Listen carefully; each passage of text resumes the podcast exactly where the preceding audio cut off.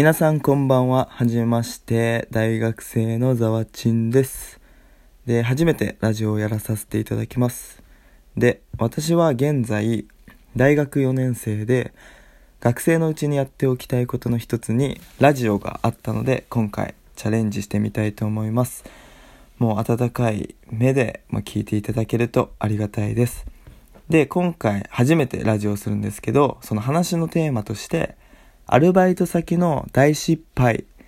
ということで話させていただきたいと思います。で、この話の題名は、萩の月でお送りしたいと思います。で、登場人物が3人いまして、その情報をまず言っていきたいと思います。で、この話は当時私が大学1年生で、まあ、アルバイト始めて1年未満の話の、まあ、1年未満のアルバイターの私と、あと、バイトリーダー、主婦のバイトリーダーのワビさんという方ですね。で、このワビさんの情報は、もうすごい、オープニングからもいらっしゃる長い方で、でもみんなに指示出したりとか、まあ怒ったりとか、まあイライラしてる時もあるし、ほんと喜怒哀楽がはっきりしているような方で、ビシバシもブイブイ言わせてるような方ですね。で、まあこのワビさんは、まあ、部活のめちゃめちゃ怖い顧問をイメージして、こう話を聞いていただきたいです。で、もう一人が、こう、つくしくんといって、まあ私が当時大学1年生で、その時の3つ上の先輩のつくしくんなので、私と、こう、主婦のバイトリーダーのワビさんと、3つ上の先輩のつくしくん、この3人の登場人物で、こう、萩の月をお送りしていきたいと思います。よろしくお願いします。はい。でですね、はい、アルバイトの話なんですけど、で、まあ、ある日、こう、出勤をしまして、で、まあ、疲れたなぁなんて思って休憩が来て、で、自分のアルバイト先に、こう、スタッフルームっていう、こうなんか公共の休憩場所みたいなのがありまして、自分の、こう、アルバイトの人が、こう、座っ、まあ、飲み物飲んだりとか、休憩できる場所がありまして、で、そこに、まあ、みんななんか、いろんなお土産を置いていくわけですよ。まあ、食べてくださいみたいな。例えば、まあ、どこどこどこ行ってきました。よかったら食べてくださいとか。っていうね、なんかメッセージとお土産があって、みんながこう食べれるみたいな、があって、まあ、たまにあるんですけど、で、そう疲れたななんて思ってそこに行ったら、こう、お土産が置いてあるわけですよ。萩の月。それが萩の月でね。で、まあ、メッセージに、こう、つくしくん、まあ、そのさっき3つ目の先輩のつくしくんが、こう、萩の月を買ってきてくれた、みたいな。で、まあ、皆さんよかったら食べてくださいって書いてありまして、うわ、やったラッキーなんて思って、疲れた時に甘いものとか最高じゃんとか思って、まあ、大学、まあ、当時1年生で、でもね、こう、遠慮なんかし考えない時期ですから、こう、食べようって思って。で、まあ、まずその前に、その、萩の月が置いてあるテーブルの後ろに冷蔵庫がありまして、で、その冷蔵庫から、えっと、飲み物をね、入れてたんで、飲み物を取って、こう、からまた萩の月を取ろうって思ったんですよね。で、まあ、冷蔵庫を開けたら、そこにもなんか萩の月があって、で、まあ、飲み物を取って、で、萩の月って、こう、あの、仙台の有名な洋菓子なのかな？の生もののお菓子じゃない、お菓子なんですよ。で、こう、まあ、12個かな？入ってて、で、まあ、冷蔵庫の中に1つあって、冷蔵庫の外に1つあるみたいな。2つあって。で、で、まあ、冷蔵庫の外にあるっていうのは、まあ、な、冷蔵庫の中にあったら、こう、みんなに気づかれないから、外に置いてあって、まあ、みんな買ってきましたよって、こう、つくしくんがね、みんなに教えてくれるんだろう、教えるためにこう出してるんだろうな、なんて思って。で、その、冷蔵庫の外に置いてある、スタッフルームの机に置いてある、あの、萩の月が食べ終わったら、その、冷蔵庫の中に入ってる萩の月をこうみんなにあげるんじゃないかな、なんて思って、つくしくんがね、そのつくしくんすごい優しいんで。って思って、で、僕はその萩の月を冷蔵庫の飲み物を取るついでに、その冷蔵庫の萩の月をこう開けて、1個取って食べたわけですよ。で、その男子のロッカールームがありまして、まあ、着替えるスペースですよねでそこに戻ってまあ美味しいねなんで、まあ、もう一人一緒に食べてる子がいまして座りながらね「萩の月めっちゃうまー」なんて言いながら食べててで、まあ、休憩終わって、まあ、その日のバイトはこう終わったわけですよ。まあなまあな何の変哲もない普通の一日ですよね。でそしたらなんかまあ家帰ってね、まあ、ゆっくりしてたら先輩から LINE が来てで「萩の月の事件知ってる?」ってきたんですよね。萩の月の事件って思いましてでメーリス見たってその後にポンって LINE が来たんですでこのメーリスっていうのがあのアルバイトのあの例えば熱出ちゃって次の日誰か代わってくれませんかみたいなこうシフトを交換する時にこう使うまあなんだろうアプリといいますかそういうものでメールスっていうのがありましてでそれはもうその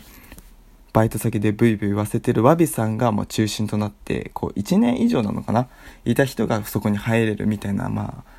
ローカルルールみたいなのがあってまあそのメールスっていうのは結成されてたんですけどでその先輩から「萩の月の事件知ってる?」みたいに来て「いや何何?」って思うじゃないですか自分はそのメイリスに入ってなかったんで当時ねこう大学1年生もペーペーなんでねでその先輩からスクショが送られてきましたでそのメーリスっていうのがまあ先ほども言ったようにあのシフトの交換をこう誰かに呼びかけるために使うものなんですけど、初めてそのメーリスがシフトの交換で使う用途とは別に使われたんですよね。それがもう前代未聞すぎて。で、まあその文章を今から読みたいと思います。はい、じゃあ件名からいきますね。わびから今日出勤だった方へびっくりマーク。冷蔵庫の中にわび用にいただいたお土産を置いといたのですが、勝手に開けて食べた方はいますか？はてな。ちなみにお土産は萩の月です。びっくりマーク。名前も記入してあって、わざわざ未開封を開け、未開封を開けてまで手をつけた方、もしくは知ってる方は、わびまでメールください。これが、メーリスが初めてシフトの交換以外で使われた文章です。まあ、びっくりして、まあ最初はね、そんなん知らんしみたいな。まあ当時大学1年生ちょっとね、こう尖ってた部分もありまして。でも冷静に考えたらこれ俺やんみたいな。いやいやいや、やばいやばいみたいな。もう顔面蒼白ですよ。で、もうすごいそのバイト先好きで、まあ、これからまああと3年間、大学4年生まで続けるつもりで、やべえよと、このワビさんを敵に回したら俺はもう生きていけないと。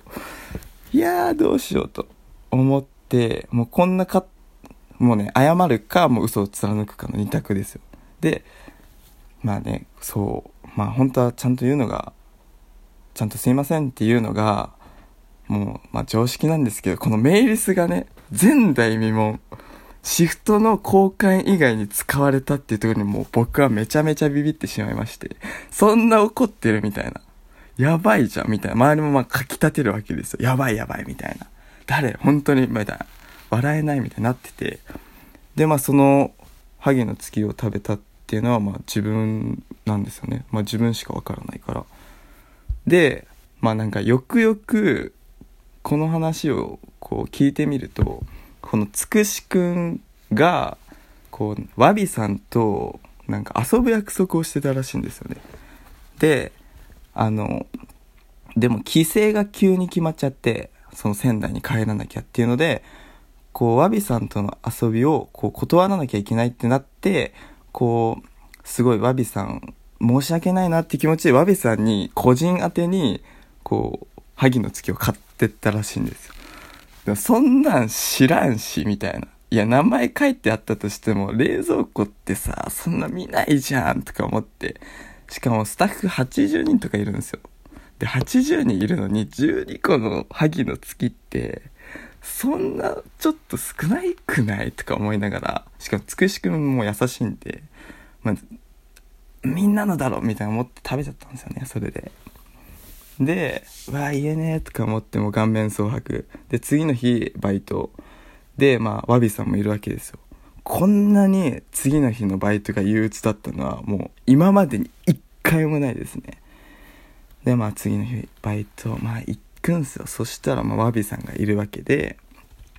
まあ、待ち構えて、で、スタッフルームに連れてかれるんですよ、密室で。で、まあ、食べたの？みたいな。聞かれて。いや、もうここは3年間肩身狭い思いをしたくない僕は。絶対にしたくない。食べてないですっていうわけ。そしたら、本当に食べてないってくるんですよ。いや、本当に食べてないですって言って、で、もう一回聞くわけです。本当に食べてないみたいな。ちょっと怖めの顔で。めちゃめちゃ怖い顧問がちょっと怖い顔で。本当に食べてないですって僕は語彙を強めて言いましたすると強敵わびさんが「そこまで言うなら信じるわ」って言って出てってくれたんですよ。勝ちました。いや足ガクブルですよ。もうこんな怖い思いはねもう人生今後の人生二度とない。マジで。っていう話なんですけど、これもう大学1年生の話でもう3年経ってるんですよね、もう大学4年で。で、そのせそのワビさんはもう基本的にね、もう怒ったらスカってその日って終わっちゃうんで、まあきっと時効ではあるんだろうけど、さすがに、さすがに時効だと思うんだけど、どうなんだろうなっていう、この僕の、えっ、ー、と、背筋の月を、未開封の萩の月を開けて、ワビスさんを激怒させた話でした。バイバイ。